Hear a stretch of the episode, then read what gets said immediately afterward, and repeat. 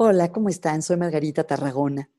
Hemos hablado en los dos últimos tips sobre la teoría de la autodeterminación, que es una de las teorías más importantes de la psicología contemporánea.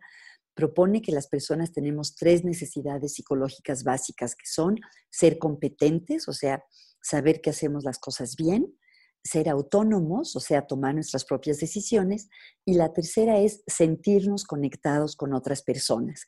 Este es un tema que ya hemos hablado en diferentes tips porque sabemos que nuestras relaciones con los demás son seguramente lo que más contribuye a nuestra felicidad y a nuestro bienestar.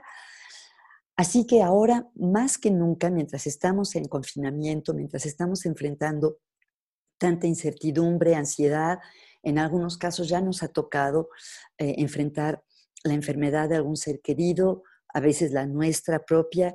Espero que nadie de los que está escuchando esto le haya tocado el enorme dolor de perder a alguien, pero especialmente en este momento difícil, doloroso, es importante sentirnos conectados con otras personas, bien sea con aquellas con las que estamos compartiendo la casa, con las que estamos en cuarentena, y nos podemos conectar de mil maneras, viendo juntos una película, quedándonos hablando en la sobremesa, teniendo conversaciones mientras arreglamos la cocina y también con otras personas, gracias a las tecnologías que ya conocemos, gracias a las videollamadas, a los grupos, a los chats por nuestro teléfono.